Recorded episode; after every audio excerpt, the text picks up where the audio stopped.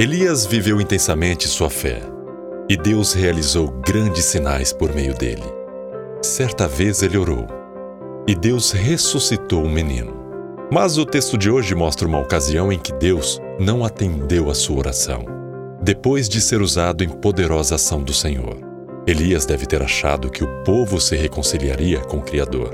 Mas o resultado foi uma ameaça de morte anunciada pela rainha de Israel. Elias teve medo e fugiu, escondendo-se no deserto. Ficou tão para baixo que orou o versículo em destaque: Já tive o bastante. Senhor, tire a minha vida.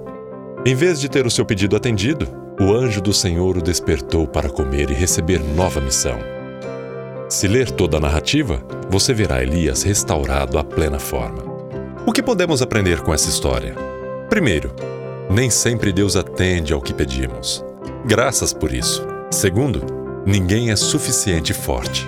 O servo de Deus não está isento de momentos ruins, e frequentemente é preciso que alguém o cutuque para sair do modo ai de mim. Se for seu caso, preste atenção se alguém seria o anjo da vez. Terceiro, levante-se, pare de ficar fechado em si e curtindo a fossa. E coma. Comer é atividade de gente viva. Trate de continuar vivendo. Alimente adequadamente seu corpo, mas também sua alma com o pão da vida. Como Elias, talvez você precise ser estimulado a comer. Quanto mais para baixo, menos vontade de ler a palavra e orar. Não se ofenda se alguém tentar incentivá-lo a comer física e espiritualmente. Se você continuar lendo o texto bíblico, verá que Deus ainda tinha tarefas para Elias. Se esse permanecesse escolhido com dó de si mesmo, deixaria de ser útil e não experimentaria o muito que o Senhor ainda faria por meio dele. Siga o exemplo de Elias, mesmo que esteja difícil.